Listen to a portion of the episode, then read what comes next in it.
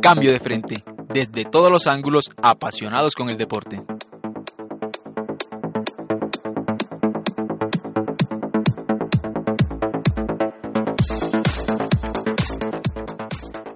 Hola, ¿qué tal? ¿Cómo les va? Un saludo muy cordial para toda la audiencia de Cambio de Frente, programa que pueden sintonizar a través de acústica.eafit.edu.co.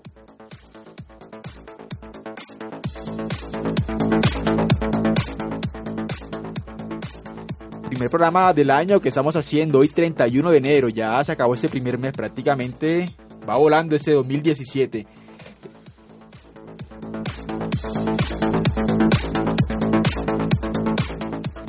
Estaremos hablando de lo que dejó la Superliga, las repercusiones del partido entre Independiente Santa Fe y el Deportivo Independiente Medellín.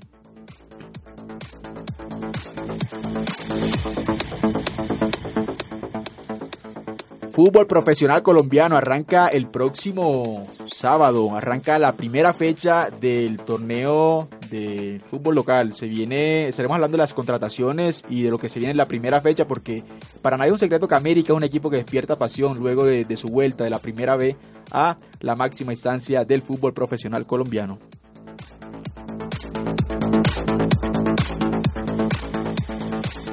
Selección Colombia Sub-23, estaremos hablando también de lo que se viene para el equipo del Pisi, Restrepo, corrijo, Selección Colombia Sub-20 en el suramericano que se juega en Riobamba, en Ecuador.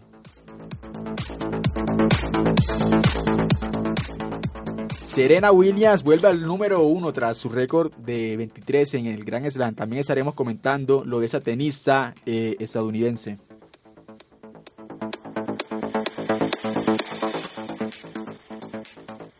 Estaremos hablando también de Rafael Nadal y del ciclismo, porque lo más importante aquí es que somos apasionados por el deporte.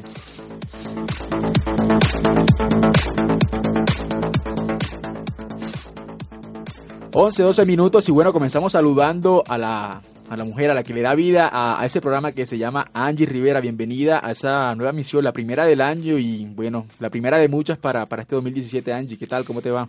Eh, bueno, muy bien, gracias. Muy contenta de estar nuevamente aquí en el programa. Espero que este año Cambio de Frente se consolide muchísimo más en esta emisora de la Universidad AFID y bueno, que estaremos hablando de cómo se está moviendo la bolsa de jugadores aquí en Colombia. ¿Cómo le terminó ir en sus vacaciones, Angie? Muy bien, bueno, estuve en mi ciudad, en Ibagué, amo esa ciudad con todo mi corazón pasé muy rico y sobre todo descansé. Ya para Estados Unidos la próxima semana, ¿no? sí, sí. Para rematar. Sí, Don claro. Juan Pablo Castelblanco, bienvenido de nuevo a, a, su casa, que es Cambio de Frente. ¿Cómo le va? Señor director, compañera Angie, un gusto estar aquí con ustedes. Eh, no, muy contento de volver. Este año esperemos, como dice Angie, sea un año próspero para el programa y que cada vez estemos mucho más enfocados en lo que el programa y los oyentes requieren. Sí, así es, año nuevo, aire nuevo y bueno, ideas nuevas y la idea es consolidarnos, afianzarnos como, como un programa eh, diferente, un programa deportivo diferente acá de acústica eafit.edu.co. Lo pueden sintonizar a través de la pena que les acabé de dar. Bueno, comencemos hablando y, y, a Santi no lo saludo porque hoy se hizo la leva, de pronto puede venir más tarde o, o, o quizás no venga y la señorita Estefanía viene, ya camino. viene en camino. Entonces, ahorita más tarde, obviamente, será el saludo. Pero comencemos hablando en materia sobre la Liga Águila.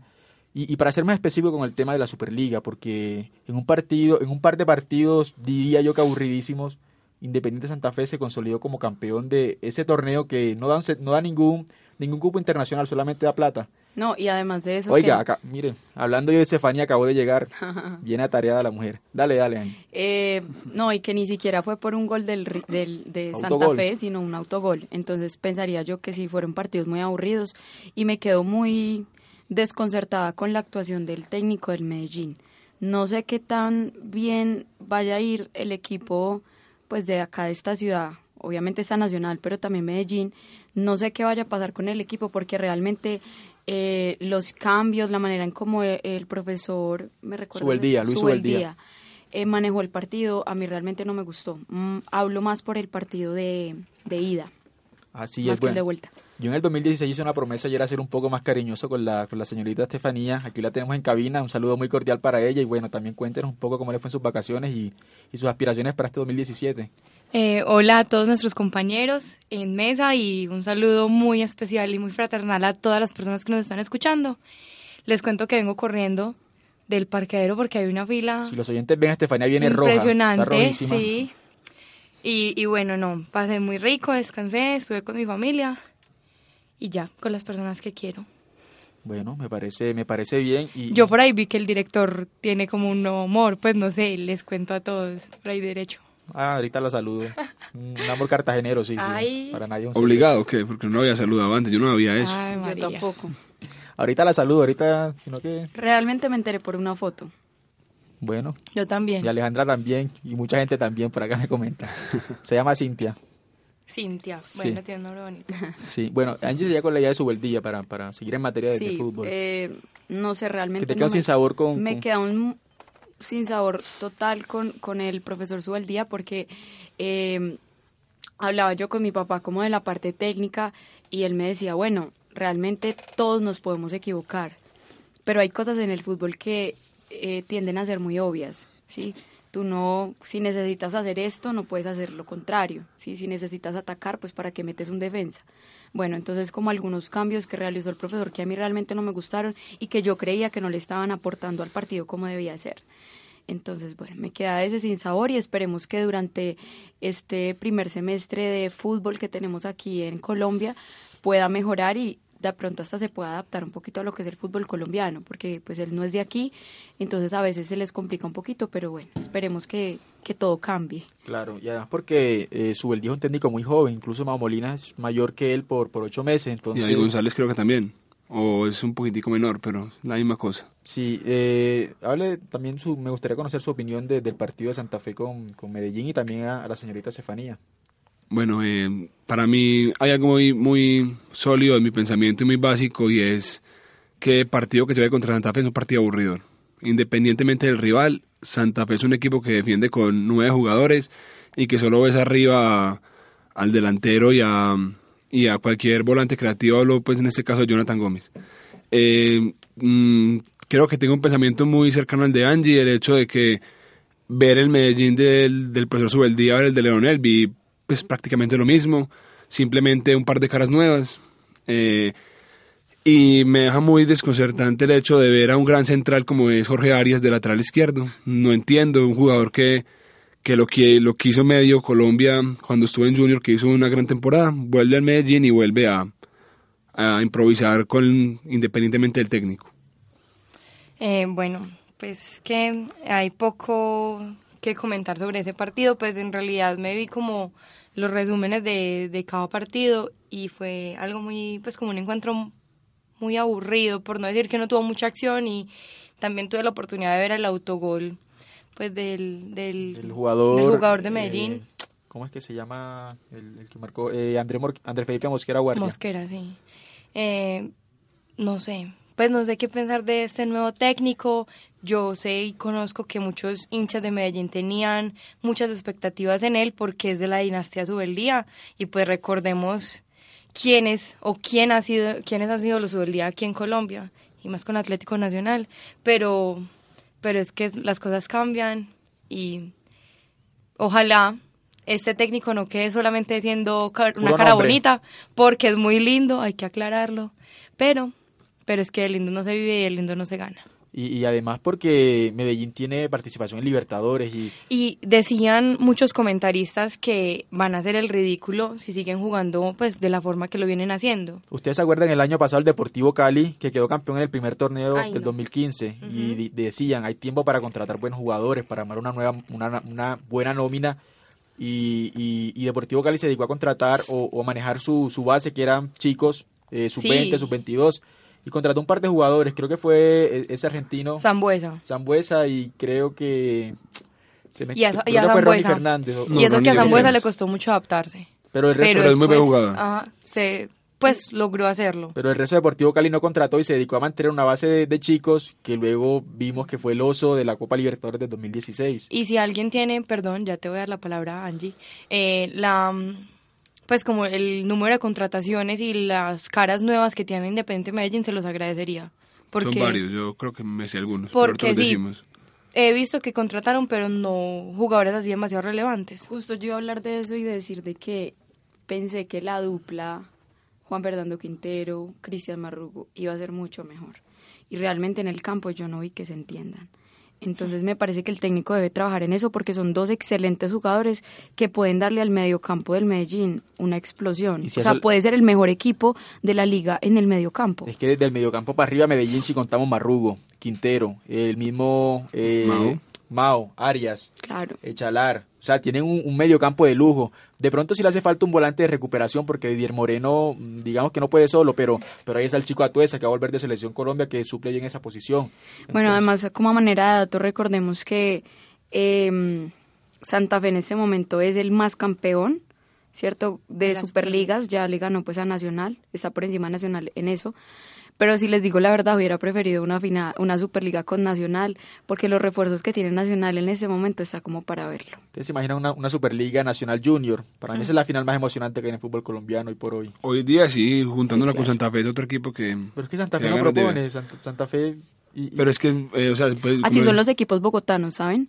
pero Millonarios no tanto. Bueno, Millonarios no tanto, pero pero uno ve un partido contra, contra Millonarios y bueno, no es tan aburrido, pero tú ves un partido de equidad, no hay nada, no proponen nada, no hay juego, no hay colectividad, hay, hay o sea, los jugadores son muy individualistas, exactamente. Entonces yo creo que, que ya es trabajo ahí más como de los técnicos, de empezar de pronto a, a, a relacionar más el equipo, a que se entiendan, a formar una base, Obviamente hay equipos, digamos como el Bucaramanga en este momento, que la base se le fue y tocó empezar de cero. Entonces, hay muchos equipos a los que le sucede eso, pero en este caso, digamos, Medellín no es un caso.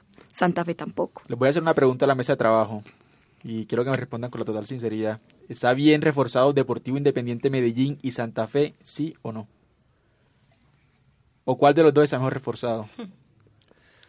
Lo que pasa es que yo, para mí está mejor reforzado Medellín o sea, estamos hablando de Juan Fernando Quintero. Lo que pasa es que, Pero es que ¿quién es Juan Fernando Quintero ahora? Pero es un jugador. No, es un jugador. Pero es que cuando tú no tienes... A ver, hay dos cosas muy importantes que forman un jugador. Su capacidad... Y su disciplina. Y la, y la mente que tenga. Y tenemos que aceptar que el 100% de, de su mentalidad no está en el fútbol. Lo que pasa es que... En otras cosas está... Si en Porto estaba desjuiciado, estaba como con su, con su reggaetoncito, como con sus cosas. Yo siempre les he dicho y les dije desde el semestre pasado, es Medellín, que está la fiesta, que están las viejas, que está absolutamente todo lo que un jugador quiere tener, la capacidad de concentración tiene que ser más alta. Lo que pasa es que yo digo que, o sea, técnicamente ese jugador es es excelente, es, excelente. Es el mejor dotado de este país para mí. Es, para mí es mejor que James. Para mí es mejor que James. Sí, es que es mucho mejor que James. Entonces, eh, digamos, también tiene el Deportivo Independiente Medellín, tiene a Cristian Nazarit, que también para mí es un buen jugador. a mí me gusta. Quiero que lo debatamos ahora. Es un tanque, sí. Es, un buen jugador, Cristian Nazarit para Medellín. Es, es, el delantero que se va a acoplar con Caicedo. La dupla con Caicedo es Nazarit. Pues que recuerden que no solo es Nazarit, sino que, que está Viola, está acá, acaba de venir recuperando. Viola, no, yo no sé. Pues para mí Nazarit es buen jugador, pero no creo que sea titular en el Medellín. ¿Y porque dónde se va a quedar Leonardo? Leonardo? Está recuperando, se regresa en marzo. Parece Castro en marzo, más después la rehabilitación. Él no juega este semestre, yo creo. Para, muy, para muy está reforzado Medellín.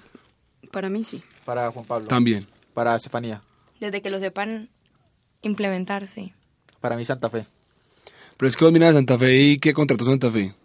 Le, traigo al chico Damir Seter, jugador. A Joan Arango. A mí no me gusta Damir Seter.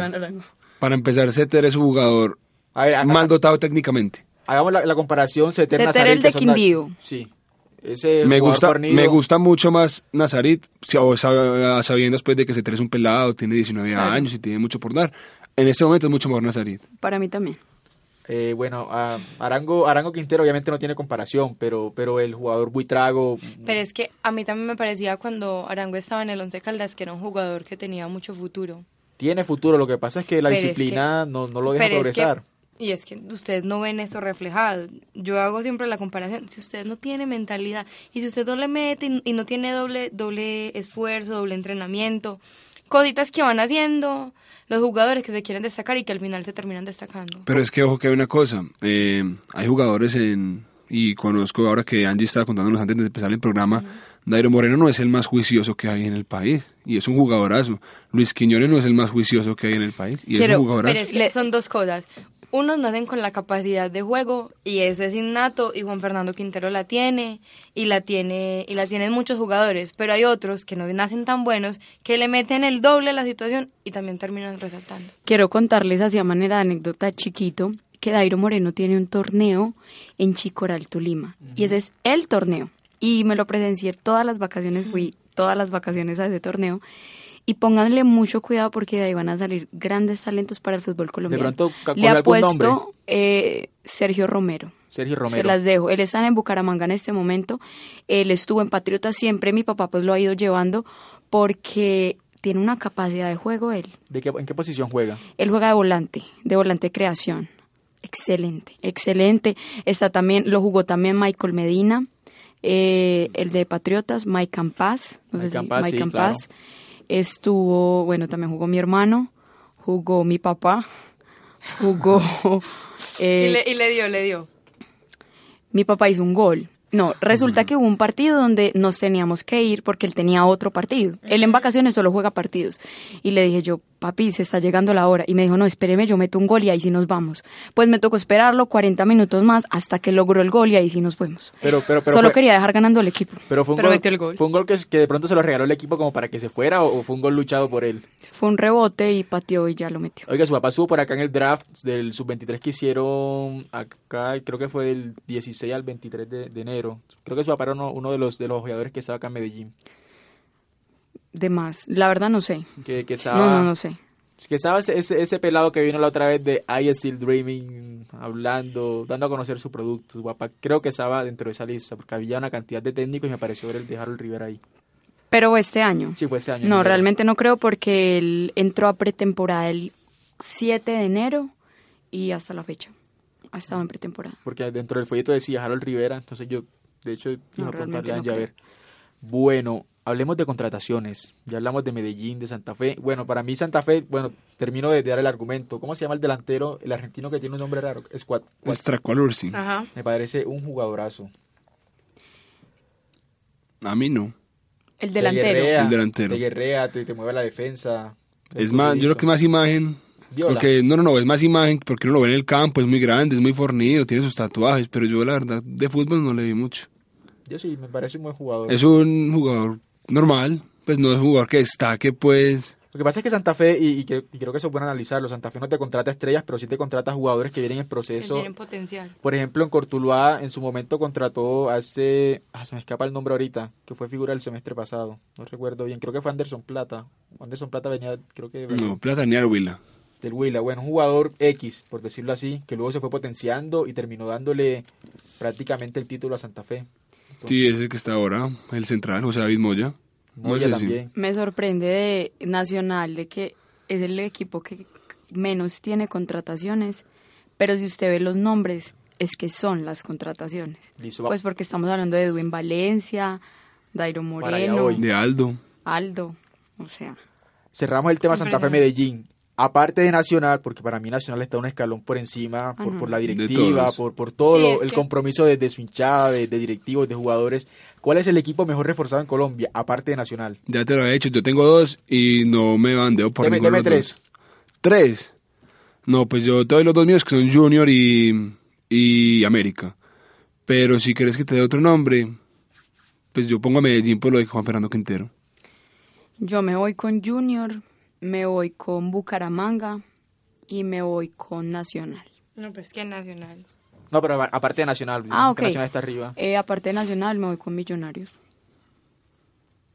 No, pues la verdad, creo que Santa Fe lo hizo bien, pues su, su método está funcionando y le ha venido funcionando, entonces hay que resaltarlo. Y yo y Medellín, pues es que Juan Fernando Quintero igual es un nombre que pesa. Pues el nombre asusta. Y a muchos los va a asustar. O sea, a mí te me traían a Falcao para Millonarios o sea, puede que no esté en un buen nivel. Ah, pero es que es Falcao. pero si es, un buen nivel.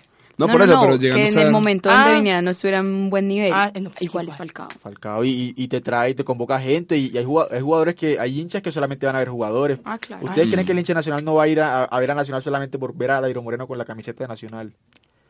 Yo le, yo le tengo tres equipos y uno de ellos es Bucaramanga. Bucaramanga está conformando un buen equipo silenciosamente. Ojo con Bucaramanga. Deportivo Ojalá, Cali. qué bueno. Ojo con ese Deportivo Cali. Si tuviera un mejor técnico, Ay, no.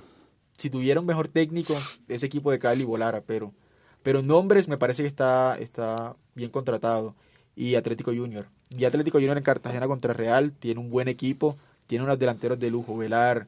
Así es que. No quiero eh, poner que Ber- Bernardo, uno, uno que jugó en Perú. Cuesta, Bernardo Cuesta. Cuesta, un jugadorazo. Eh, Jonathan Estrada, Está Rangel también. Rangel, el mismo Tolosa. No, ese no. Tol- Pero lo sabes ah, que pero a mí Tolosa era muy no bueno. me gusta. Rangel el que estuvo en Millonarios. Sí, a mí no me gusta. Yo lo vi a él en un partido amistoso en Bogotá y realmente yo me preguntaba cómo es que él hace goles. ¿Cómo es que hace goles? Con mí no me trampa. gusta. A mí no me gusta. Y es muy cochino para jugar. Y Tolo- Siempre Tolo- va al choque, no es, Es que por eso por eso fue que Reinaldo Rueda no lo quiso volver a traer a Nacional, porque el- el- la técnica de juego de él, o porque la forma en la que se presta para jugar no es de no es del agrado de él, porque tirando, él se tiraba mucho en el área, pues él hace ciertas eh, mañoso, tiene muy mañoso. actitudes ac- antideportivas que Reinaldo Rueda no se quería seguir patrocinando. ¿Saben qué otro equipo? Un equipo chico que está ahí a punto del descenso, pero Jaguares no se está armando mal.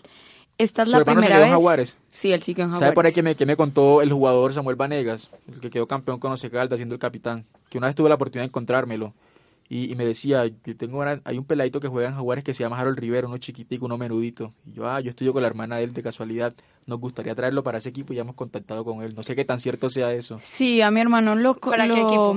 Para Negro. Águilas. Creo que el, Bacano. el problema de mi hermano fue em, el contrato que tiene. Más que todo eso, y, y con Soto, el presidente, el dueño del equipo, no es muy fácil, no quiero dar más detalles, pero solo sé que Jaguares nos está armando mal. Hablé con mi hermano y me decía, lo que pasa es que nosotros sí o sí nos tenemos que alejar del descenso este semestre o nos vamos para la B. Eh, está Ray Vanegas, él me dijo, Ray yo no le tenía eh, confianza ni mucha expectativa del jugador, porque igual en Envigado estuvo sentado, Medellín, En Medellín sentado, tampoco. no ha dado. Pero llega un, un, llega un equipo donde hay la necesidad de que alguien meta un gol, porque no hay. Entonces llega Ray Vanegas, pero también llega Rivas. Yo no sé si ustedes, que salió de Patriotas, pasó a Santa Fe, uno Mira, chiquitico. Aquí le tengo los, los jugadores que llegan de Eso te iba a decir yo. Hay uno, hay uno que yo conozco que tengo por ahí un poco de contacto con él, pues por, por intermedio de un primo que es Jonathan Agudelo, que también, llegó a También llegó. Mira, aquí, aquí le tengo los de Jaguares. Tiene buena nómina. Ray Vanegas, Sí. José Daniel Quiñones, Juan José Mesú, que ya jugó en Jaguares y, y, y con él ascendió también, un jugadorazo. Kevin Londoño, que es el portero de Río Negro Águilas. Jesús Arrieta, que juega en Ayacucho, Perú. Elvis González, que viene de Real Cartagena. Luis Rivas. Luis Rivas es un, un lateral izquierdo muy rápido. Aunque ya tiene sus años, jugó en Bucaramanga y Real Cartagena y era rapidito, pero no sé cómo estará ahora. Julio César Ortiz, que viene libre. José David Leudo del Paso y Jonathan Agudelo. Pero Leudo no, no alcanzó a llegar a Jaguares porque tuvo oferta de... No, no se cayó, él llegó, pero lo contrataron de México. Entonces, Sí, pero sé que estuvieron en un torneo en Cartagena, yo no sí, sé. la Copa, la Copa Saturno. Yo, Es, yo vi el partido de Jaguares, comenzó ganando, de hecho, el equipo con gol de Ray Vanegas, el equipo de Uber Boder, y luego Sí. empató Junior, también me parece un equipo para, para analizar. para analizar y, y poner ahí como su nombre sobre la mesa, porque yo también creo que es un equipo que va a dar muchas sorpresas este semestre. no, y hay otro, otro equipo que yo decía así rapidito, y es que le pasó lo mismo que al Bucaramanga, que salió todo su equipo y viene otra vez nuevo, pero es el pasto que siempre que lo coge Flavio Torres Ah, claro. hace buenas campañas. Pero yo tengo una pregunta. propongo un ejercicio, dale, da- dale y hago Una pregunta cortica para Angie. ¿Vemos este año a Harold Rivera en otro equipo? Yo esperaría que sí, porque la llegada de la Bucaramanga fue una sorpresa para nosotros, porque él iba para el Tolima. ¿Cómo lo cuéntenos la historia de eso un poquito. ¿Por qué no se dio? Porque se, se rumoraba que el técnico, después de Gamero, el que lo iba a reemplazar iba a ser Harold No, Rivera. realmente yo le decía, yo llamaba a mi papá y le decía, papi, pero es que en todas las redes sociales dicen que tú ya firmaste con el Tolima, que ya está hecho. Y me decía, tan raro, a mí no me han llamado. Y yo le decía, o sea, que solo están especulando. Y me dijo, sí. Y realmente eh, mi papá jugó en el Tolima en, su, en el inicio de su carrera como futbolista. Fue selección Tolima. Sí. Y jugó pues con el Deportes Tolima en los inicios. Eso fue como en diga usted 1993. Ah, porque Harold Rivera fue campeón con Millonarios en la Copa En la Copa Merconorte. Pero yo hablaba de Harold Rivera Jr. Ah, Ah, de En otro equipo. Ah, ok, no pensé que estabas hablando de Padre. De padre. No, lo que pasó con él fue que, bueno, no llegó al Tolima, no tiene buena relación con Camargo, pasó al Bucaramanga. Fue una buena oportunidad más porque Flavio no salió bien del Bucaramanga. Eh, respecto a mi hermano, creo que sí, yo lo veo en otro equipo. ¿Tiene contrato hasta y cuándo? no lo veo acá en Colombia. Yo creo que él va para el exterior, para mí. Ojalá. ¿Tiene contrato hasta cuándo en Jaguares? ¿Hasta mitad de año o hasta final de año? Desde hasta final, supongo yo, no. No voy a decir nada. Bueno, les, les- les iba a proponer algo y es que miremos el movimiento de jugadores. Les voy leyendo y ustedes me dicen qué tal van los equipos, qué les parece. Arranquemos con el Millonarios, equipo por el cual simpatizo mucho. No sé por qué, pero, pero me gusta Ay, Dios Millonarios. mío. ¿Quiénes llegaron? Dios. Miguel Ángel Russo. ¿Técnico para Millonarios o no? ¿Sí o no? O sea, es técnico para millonarios, pero yo sé que Ángel es hincha, de millonarios y toda la cosa, pero si hay algo por decir es que es un técnico que desde que dirigió a Boca en 2007 ¿Se quemó? es un técnico que no está actualizado. O sea, el fútbol hay que actualizar. Yo creo que tu papá sabe más de eso que cualquiera. Hay que estar constantemente actualizado y, y estudiando. Y Russo hace mucho no lo hace, tanto que viene de, de años del 2007 para acá saliendo de los clubes por la puerta de atrás. ¿Saben que Creo que Millonarios ha llegado a un punto donde no sabe qué hacer con los técnicos. Exacto. No sabe qué hacer con los técnicos. Llegan técnicos, dejan el Y trabajo botado. y la novela que fue el, el año pasado, la... Con Coca. Y Ay, tuvo, esa y tuvo uno de los mejores técnicos colombianos en su banquillo y lo sacó por la puerta de atrás después de sacarlo campeón Hernán mucho Torres. tiempo atrás. A, Osorio también Después de lo sacó. 16 años fuimos campeones. Osorio, Osorio no hizo muchas cosas en Millonarios, pero Torres lo sacó campeón después de 16 años y le pagaron con La verdad es que mal. hay muy buenos técnicos tolimenses. Hernán Torres subió a la América la A, eh, campeón ya, con Millonarios. A toda parte donde va deja su huella. Excelente. ídolo ya. Excelente. Sacar a América de la B. Claro, un, un lío. Miguel Russo, Juan Guillermo Domínguez, Elícer Quiñones, Cristian Arango, a ese lo, lo entrevistamos acá en algún, en algún momento, Chicho Arango, Jair Palacios, John Freddy Duque, Felipe Vanguero, Anier Figueroa, eh, Yanile Rivas y Jacobo Cufati. Me Y Alexis Zapata. A mí me preocupa un poco lo de Chicho Arango, porque eh, llegar a un equipo como Millonarios, o sea, el paso de Envigado a Millonarios, no sé si va a pasar lo mismo que pasó con un Joao Rodríguez o lo que pasó con un Ray Vanegas, de que llegan a los equipos grandes y no los ponen, Oiga, yo porque hay otros. de Santa Fe a Cortuluá, un, paso demasiado... Lo del fue Chelsea. Chelsea. Santa Fe. No, claro que el Chelsea pasó a otro equipo, creo que estuvo en otro en equipo. un equipo de Francia. Lo que pasa es que después de uno estar en Chelsea, dígame que empiece a jugar en Cortuluá. Bueno, ahí Y- hay un problema. Y sonó para Real Cartagena. Porque Willy Rodríguez es el papá de él y se decía que lo quería llevar, pero... pero, pero Por a lástima, Cortuluá. ¿verdad? Porque Pero Willy y Joao no tienen una buena relación. ¿No? No. Bueno. Santa Fe, refuerzos, Carlos Senao. Pero antes de que empieces con Santa Fe, ayer tuve escuché la noticia de que ah, en el mediodía que Guillermo Celis venía para Millonarios y en la noche, pues por el, por el contrato que hay entre Benfica y Millonarios. Y en la noche escuché que Celis salió a decir que él no quiere volver a ningún equipo del fútbol colombiano, que su pues Su lo que quiere es es- estar en Europa en cualquier equipo. Bueno, Oh. Carlos Senao, Danis Escua- Escuar, ¿no? tiene un nombre raro, Estracualurchi. Johan Arango, José Adolfo El Tren Valencia, Damir Seter y Daniel Buitrago. No me parece una, una mala nómina para Santa Fe. Deportivo Cali, Nicolás Albarracín, Jefferson Duque, ojo con Deportivo Ay, Cali. Jefferson Duque. Pablo Mina, John Cardona, Jonathan Murillo, Dani Rosero, esos juegan Patriotas. Y Muy regresan bueno. César Muy Amaya. bueno, excelente jugador. Va a aportar mucho a la defensa. Y también eh, se me escapa por acá Albeiro Sánchez, América, que, que el señor Juan Pablo lo da como, como un equipo bien Me reforzado. parece que sí. Anderson Zapata, Juan Camilo Hernández, Charles Monsalvo, Jorley Mena, Neco Martínez e Iván Vélez. Y ahí falta uno que firmó por estos días, un argentino, un delantero, pero no recuerdo el nombre. Me parece muy triste lo de Patriotas, quedó sin jugadores Y va, y va a disputar va- torneo internacional. y va para Suramericana. El, el técnico va a ser Iván, Iván Corredor, ¿no? Sí, sí, Tengo entendido. Iván Corredor, allá, Sin como que palabras. él, él siempre está allá. Ese siempre, como, como diría por ahí, sí, Diego Corredor. Diego Corredor, eso. Die- ah, bueno, pa- Sin palabras. Patriotas, Diego, Diego Corredor, Diego Martínez, Joan Silva, César Mena, Oscar Cabeza, Omar Vázquez, Danilo Arboleda y César Baloyes. Nada. Ningún jugador tiene de renombre. nadie. Y se le fueron, se le fueron buenos, buenos jugadores, John Alescano, Diego Álvarez, el goleador, Anderson Zapata, Rosero, Alejandro Otero. Se le fue la base. Esa era la base del proceso que se llevaba Y, el portero, Juan Villota, Villota sí firmó como Alejandro Otero está en Bucaramanga. Villota firmó como Bucaramanga, ¿no? Y Juan Guillermo No, al también. fin no. Al fin no. Ya lo, lo habían dado por hecho, pero no. Y ni lo- Villota ni, ni Luna, tampoco. Lo que pasó con Luna fue que él dijo que él no quería volver al fútbol colombiano. Ah, él no está aquí tampoco. Él no está aquí, él se fue para México. Él dijo que él no volvió al fútbol colombiano porque no pagan. Muy Hmm. buen jugador, Luna.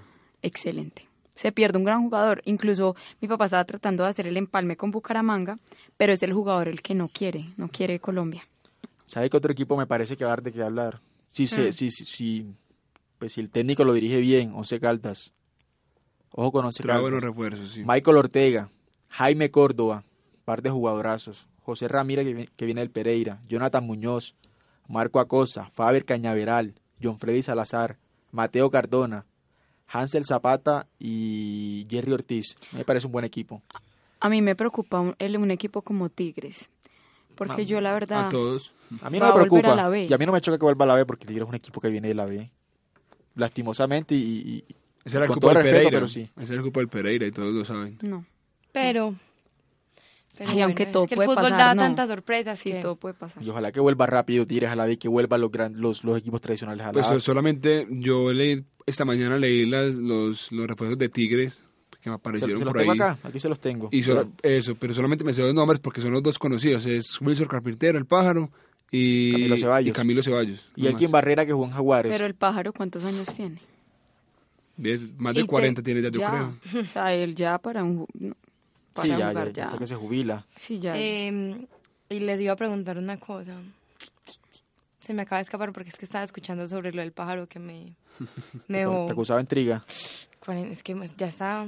Una pregunta para ustedes, otra pregunta. El tema de boletería en Colombia. ¿Les parece Ah. caro el fútbol colombiano? Sí. sí. Mm, Yo igual Sí, pago ver a Nacional, entonces no sé. Sí es Pero caro, en pero... plazas, Es en que- plazas. Eso, a mí- eso depende de la plaza. Pero es que igual tenemos que tener en cuenta muchos factores. Y es que la mayoría de las personas que van, bueno, o no la mayoría, un gran porcentaje de las personas que van viven con un salario mínimo. Y tienen que hacer muchas cosas con ese salario que les dan. Pagar arriendo, pagar un transporte, pagar un mercado, un montón de cosas. ¿Y qué es lo que quieren hacer un fin de semana? Ir a ver al equipo de sus amores eh, contra otro equipo, sea bueno, sea malo, pero quieren ir a distraer con Yo ellos. les tengo un ejercicio. Y una, bolete, una boleta, que es la más barata, en el Atanasio Girardot, es de 22 mil pesos. Es que eso no. Pero es que yo creo que, pues, si vos vivís con un salario mínimo y tenés dos hijos y tenés que sostener una casa, vos tenés que priorizar. Eso no es ah, pues que obviamente fútbol. priorizar, pero igual. Pero, pero es que uno, uno necesita en- entretenimiento. Ajá. Pues, no sé, el fútbol y, también va por y dentro de tu salario mínimo hay una parte que dice entretenimiento.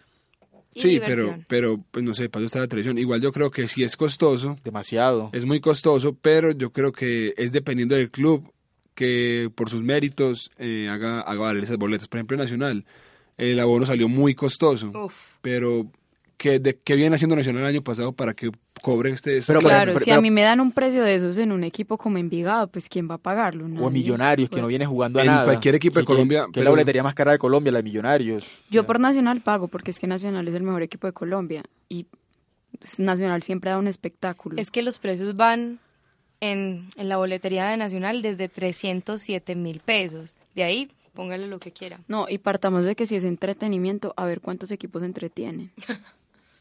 Porque uno va a ver a Millonarios y salen los hinchas aburridos, va uno a ver a Santa Fe, celebran la Superliga, pero ya en esto entonces que Santa Fe está, está muy mal, entonces bueno. Yo, le- yo les tenía un ejercicio. Digamos, yo simpatizo por Millonarios, más no soy hincha de Millonarios. Pero es casi lo mismo. Y, y estoy en Bogotá y quiero verme un partido con Cintia. La boleta vale 30 mil pesos. Y vamos a la más barata. Voy con Cintia, tan, tan, 60 mil pesos en boleta, más taxi. Póngale, no sé cuánto vale el taxi en Bogotá. No, los taxis son baratos en Bogotá. No, No, yo creo que son más costosos que acá. caros. No, Son por las costosos. distancias. Los, los, los refuto ahí, compañeros, porque estas vacaciones tuve la oportunidad de visitar Bogotá y allá se maneja una cuestión de puntajes. Es por cifras. Ajá, es por números y luego te hacen la conversión. La verdad, tuve una experiencia muy buena con los taxis que fueron honrados, eso sí, eh, porque eran servicios muy económicos. Pero con otros taxis que fueron deshonestos, que nos vieron la cara de paisas, de montañeros, abusaron. Y por ejemplo, me dieron, estaba en el norte y estaba pues rumbeando con mis papás y, y con y allá. Y resulta que el, un taxista malintencionado me dio una vuelta por todo Bogotá, me llevó hasta conocer el campín que ni lo había visto y solamente para hacer más puntos y para sacar más plata, pero bueno. Yo sí he tenido malas experiencias con taxistas en Bogotá y recuerdo que la última vez me cobraron 40 mil pesos del aeropuerto al campín. A mí me pasó casi lo mismo. 40 mil pesos. Del aeropuerto de Chapinero me cobraron 35 mil pesos. Sí. Con eso, no sé, viaja se va uno de aquí a, no sé, a otra parte. Entonces les, ponen el ejercicio. Voy con 160 mil pesos nada más en boleta. digamos Los taxis. Digamos... 20. 12 y 12, 24. Ida y vuelta. ¿Cuánto va ahí? 84. 84.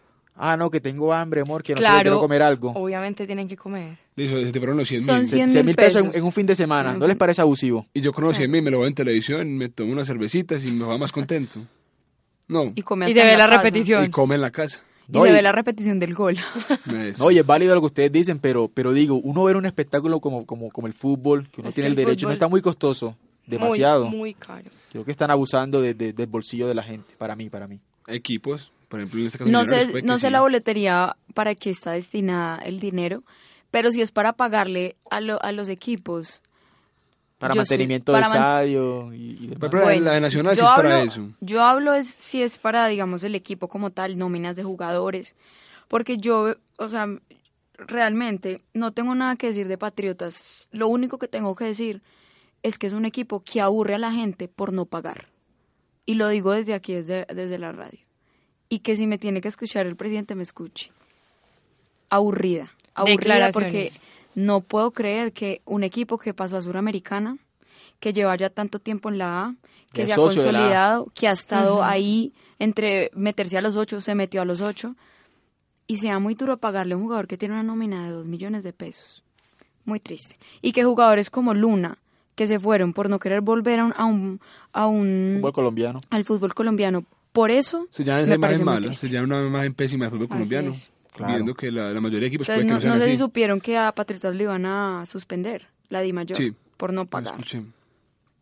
Es más grave de lo que se dice, es muy grave, pero no digo nada más. Una, una última pregunta con respecto a Patriotas. ¿Cuál era el jugador que más ganaba? Debe ser Diego Álvarez, ¿no? No, el que más ganaba, si no soy mal, es Anderson Zapata. Era el que más ganaba. ¿Y cuánto ganaba? Más o menos aproximado. Porque Tenía que estar ganando por ahí unos 35 máximo. Más de eso no pagamos. Y ganaba más que Juan Castillo, el arquero. Sí. Porque es que Juan Castillo ya, ya... ya se fue también, de hecho. es más, allá le pagaban a los jugadores, pero no le pagaban al técnico. Entonces, bueno. Bueno, testimonio pues, lamentable porque es que Patriota hizo una buena campaña. Pero para, de eso, pues en eso también consta este programa y y es importante también hacer una, sí, denuncias sobre los abusos que también se cometen en el fútbol. Por ejemplo, yo fui con una vez con Angie, curiosamente un Medellín Patriotas. ¿Cuánto le costó usted las papitas que compró? Que me parece un abuso. Fueron como seis mil pesos. Seis mil pesos, unas papitas. Unas papitas. Pues así creo yo, Angie, que ahora con la llegada de... Tú nos has contado una vez de estas personas, los corredores, que son como los los que mandan más en ese equipo. Ahora sí va a haber como un esquema diferente porque es un corredor el que está dirigiendo el equipo, ¿no? Sabes que no, lo que pasa es que allá el presidente busca un técnico que le pueda aguantar eso, porque un Pecoso Castro no le aguanta que no le pague, él se va. Un Comesaña no le aguantó y se fue. Un Bernal no le aguanta y se va. Un Hernán Torres lo manda al carajo. Y no digo la, y no sigo la lista. Lo que pasa es que él busca técnicos pendejos que se queden ahí aunque no les paguen. Títeres. Que tengan en su corazón la necesidad de salir adelante para consolidarse como técnicos, aunque no les paguen.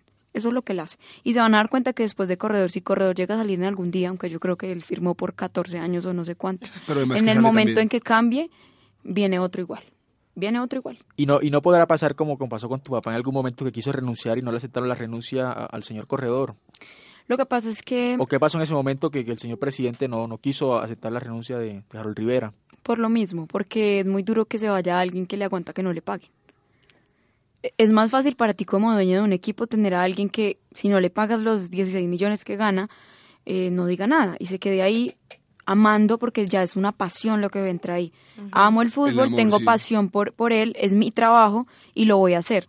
Pero hay algo que está detrás y es que familias no comen. Qué triste. Se quedan hijos sin estudio porque así es. es que, la situación es que la situación no es de que no pagan y ya, no, es del dinero que están debiendo en este momento y que detrás de eso hay una amenaza de que tú me demandas o tú haces algo en contra mío, pero resulta que yo soy quien soy y entonces también te hago daño. Entonces, creo que es un, bueno, es un pensamiento demasiado egoísta de parte de ellos y, y bueno, yo espero que, ay, la verdad es que todo lo que uno haga aquí en la tierra lo paga. Pero ¿y sabes, que, y sabes, y, sabes que es lo peor, Angie? Que los medios de prensa a veces ni cuando, cuando están, digamos que en contra de, de, de, esos manejos, luego terminan lambiéndole a, a los directivos, porque así pasa. Fácilmente si un periodista quisiera sacar algo a la luz, sería eso, porque tiene para entrevistar personas, tiene para entrevistar familias, entrevistar esposas. ¿Tú crees que Jonal Escano dijo equidad es mejor que patriotas? No, pero de pronto en equidad le pagan. No equidad sí paga. ¿Tú crees que Anderson Zapata dijo, ay, no, mejor me voy para acá porque es que no, va a ir a un lugar donde le pagan y le pagan mejor? ¿Tú crees que Diego Álvarez dijo, no, patriotas es mejor que, que equidad? No, pero me pagan. Entonces hay muchos jugadores que no tuvieron la oportunidad de salir queriendo seguir y los que llegaron no saben que esa es la, situación es así. Digo, digo eso porque los medios de comunicación, algunos, y, y, malos de los equipos así, porque en Real Cartagena hubo un momento que, que Real incluso se iba de la ciudad, así como pasó con Cúcuta, y, y se le está dando palo, pero, pero de un momento a otro el señor Rodrigo Rendón, no sé, ya, ya, ya la, prensa no, no era como tan, tan, tan, tan sí, fueron como cediendo. Entonces, es que así tiene que ser, pues la verdad, tienen que... Por eso les decía, es de lo que estábamos hablando, si la boletería está destinada para eso, yo pago lo que quiera, porque es que yo soy una afectada. ¿Sí me entiendes? Entonces yo digo, claro, si a mí me ponen a pagar 40 mil pesos por una boleta, pero yo sé que eso es para ir a pagarles a los jugadores puntual, yo lo hago. Porque es que el obrero es digno de su salario. Y si un jugador juega, pues lo mínimo es que le paguen. Lo mínimo es que le paguen. Y si usted no tiene para sostener el equipo, pues no lo tenga. Fácil. Así es. Selección Colombia sub-20. ¿Les parece? si Hablamos brevemente de eso. Bueno, comencemos pues como yo creo que esta selección ha dado una sorpresa.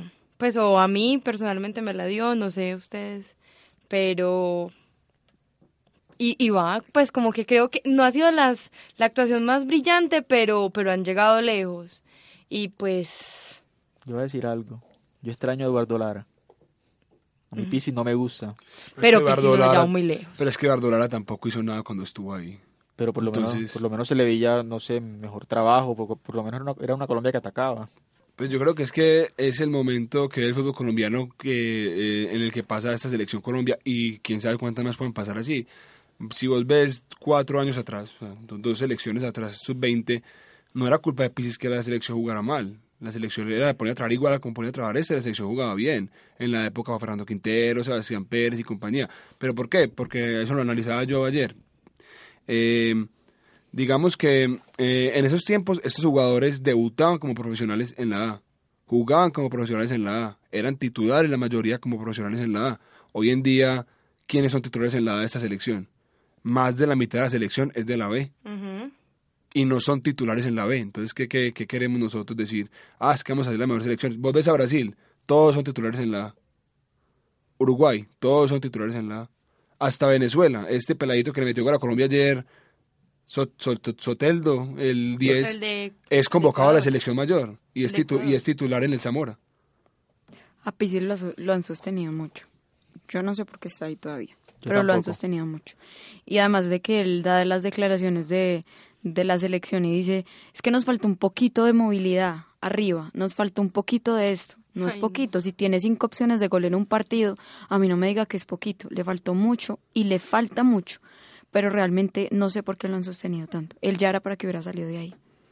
Yo, pues, y, lo he dicho siempre, a mí el juego de Pisi Restrepo no me parece vistoso, porque gana 1-0, pierde 1-0, pero no es un técnico que te sale a proponer fútbol y, nada. O empata. O empata. Pero porque sí proponía eh, eh, hace cuatro años como Fernando Quintero y esta gente, porque es lo que yo digo, es el momento de los jugadores, ellos jugaban en la, la mayoría. Hoy en día vos miras aquí, el Indio no juega siempre, Carlos Cuesta no juega siempre, Ever Valencia tampoco juega siempre.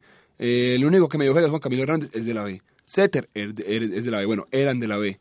Pero sí, no, y, entiendo eso, pero la de, la de un equipo está en atacar, no está en, estar ultra defendiéndose, y eso es lo que, lo que, lo que ha dejado Pizzi y, y, le podemos preguntar a mucha gente y, estoy seguro que va a estar en desacuerdo con la continuidad de él por lo mismo, porque, porque no es vistoso, el fútbol de él no enamora. Es como un Santa Fe, sí, que saca el resultado, pero, pero, pero no gusta. y eso que este ni saca el resultado. Yo creo que a él lo han sostenido es por, porque hace mucho tiempo Colombia sub-20 no clasificaba a los mundiales, no ganaba un sudamericano, ese tipo de cosas. Pero, pero sí es momento de, de a, mí, yo le propuse alguna vez un Pecoso Castro que le va bien con los pelados, un, José Fernando Santa. Así rapidito les quiero dar las fechas de que vienen ahorita para la Liga Águila para que estemos bien pendientes de, del inicio de esta. ¿Clasifica Colombia al Mundial, sí o no? Sub-20. No. No tiene con qué. Ay, no, yo sí, yo sí le, le, pongo energía a todo. Yo también soy optimista. Yo creo que el partido de ayer fue el mejor que le dio a Colombia de estos cinco que Yo sí le veo como. Voy a decir algo y sé que me voy a echar de enemigo a mucha gente. Ay, Dios, ya empezó. Así como se hincha de millos. No, yo no soy hincha de millos, soy de Cartagena. Ah. por, el bien, por el bien del fútbol colombiano y, por un fútbol más vistoso, sí quiero que clasifique, pero, pero si clasifica Colombia sería sostener a Pisis más tiempo. Entonces, no sé. Tengo una disyuntiva ahí. A mí continuemos. No, me gusta. Bueno, el viernes 3 de febrero se jugará Cortuluá Deportivo Pasto. Recordemos que esta es la primera fecha. El sábado 4 de febrero está Jaguares de Córdoba contra Deportes Tolima, América de Cali Río Negro, Alianza Petrolera contra Atlético Bucaramanga, La Equidad contra Junior y que se prepare para la goleada, perdón. El domingo 5 de febrero está Envigado contra el Deportivo Cali, Atlético Huila, Patriotas Boyacá.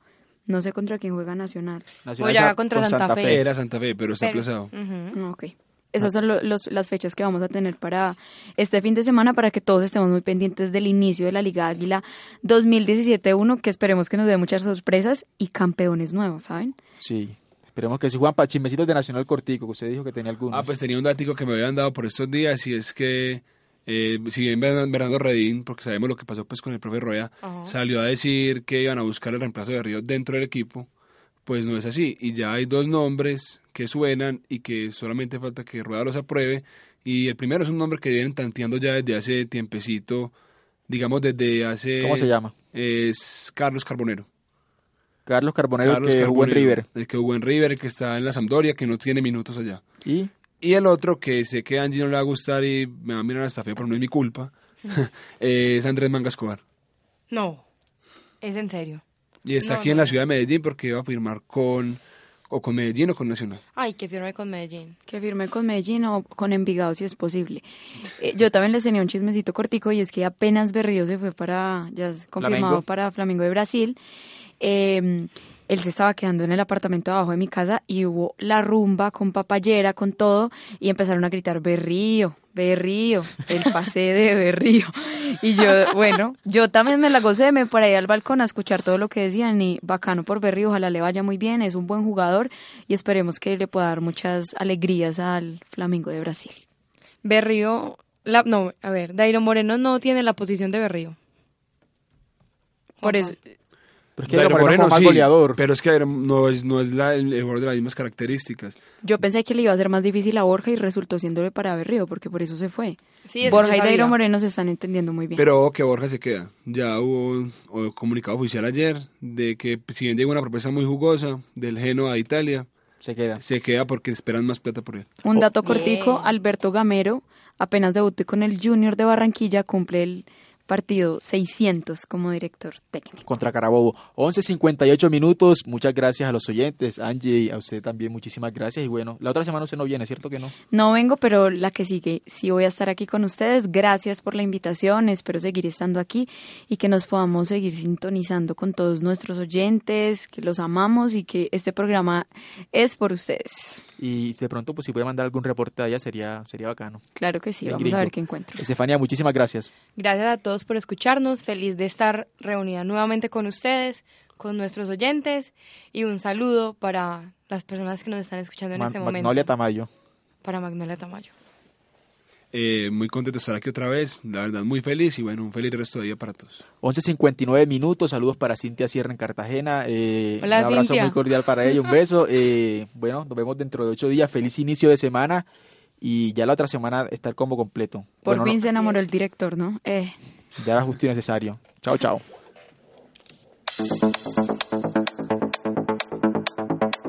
Cambio de frente, desde todos los ángulos, apasionados con el deporte.